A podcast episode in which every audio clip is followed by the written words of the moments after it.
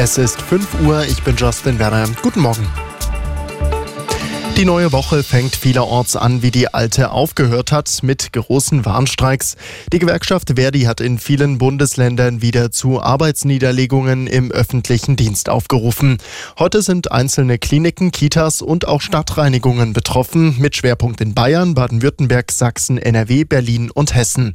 Verdi will 10,5 Prozent mehr Geld für die Beschäftigten im öffentlichen Dienst erwirken. Verbrenner aus Autobahnen oder die geplante Kindergrundsicherung. Die Ampelparteien sind sich derzeit nicht bei allem einig. Doch beim Kabinettstreffen auf Schloss Meseberg hat Kanzler Scholz die bisherige Zusammenarbeit gelobt. Seine Regierung habe viel geschafft und habe noch viel vor. Veränderungen würden weiter intensiv diskutiert, so Scholz. Heute geht das Treffen auf dem Schloss nahe Berlin zu Ende. Ein Zeichen für Europa im an Russland grenzenden Estland. Die wirtschaftsliberale Reformpartei von Ministerpräsidentin Kallas hat die Parlamentswahl im EU- und NATO-Mitgliedsstaat klar gewonnen. Sie holte laut Wahlkommission 37 von 101 Sitzen im Parlament in Tallinn. Kallas gilt als eine der resolutesten Unterstützerinnen der Ukraine. Zweite Kraft wurde die rechtspopulistische Partei EKRE mit 17 Sitzen. Die Verkehrsunternehmen haben große Probleme, genügend Bus- und Bahnfahrer zu finden. Mindestens die Hälfte der Unternehmen hat im vergangenen Jahr den Betrieb mangels Personal zeitweise eingeschränkt. Zu diesem Ergebnis kommt eine Umfrage des Verbands Deutscher Verkehrsunternehmen. Rund drei Viertel der Unternehmen gab demnach an, im Fahrdienst auch zukünftig mit einem höheren Personalbedarf zu rechnen. Gleichzeitig dort aber auch die meisten Abgänge zu haben.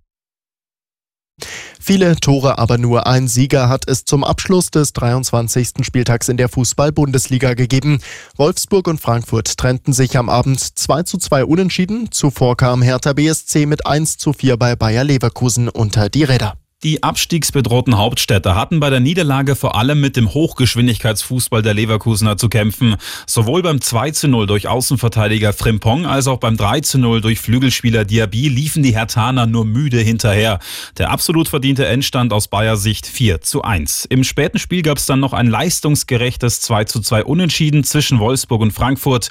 In einer Partie, in der es hin und her ging, fielen alle Tore bereits in der ersten Hälfte. Simon Sterzer, Sportredaktion. Hier ist Arabella München. Immer gut informiert. Nachrichten, Verkehr und jetzt das Wetter. Der kleine Frühling möchte aus dem Bällebad abgeholt werden. Also da ist leider erstmal weiter Fehlanzeige. Die Woche bringt viel Regen, aber die Natur, die braucht den auch ganz dringend. Es ist örtlich viel zu trocken. Regen ist also gut. Wir starten in die neue Woche mit aktuell 0 Grad am Leimer Platz, 0 auch in Marktindersdorf, minus 1 Grad in Glonn im Landkreis Ebersberg. Aus der Nacht raus halten sich die dichten Wolken. Örtlich fallen auch ein paar Tropfen und genauso bleibt es auch am Tag. Es ist ein bisschen windig und die Topwerte liegen bei 3 bis 5 Grad. Nachmittags kann es auch mal auflockern.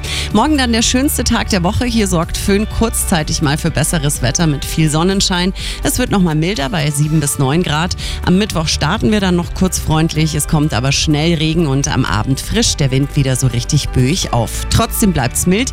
Richtung Donau ist auch wieder Schnee unterwegs.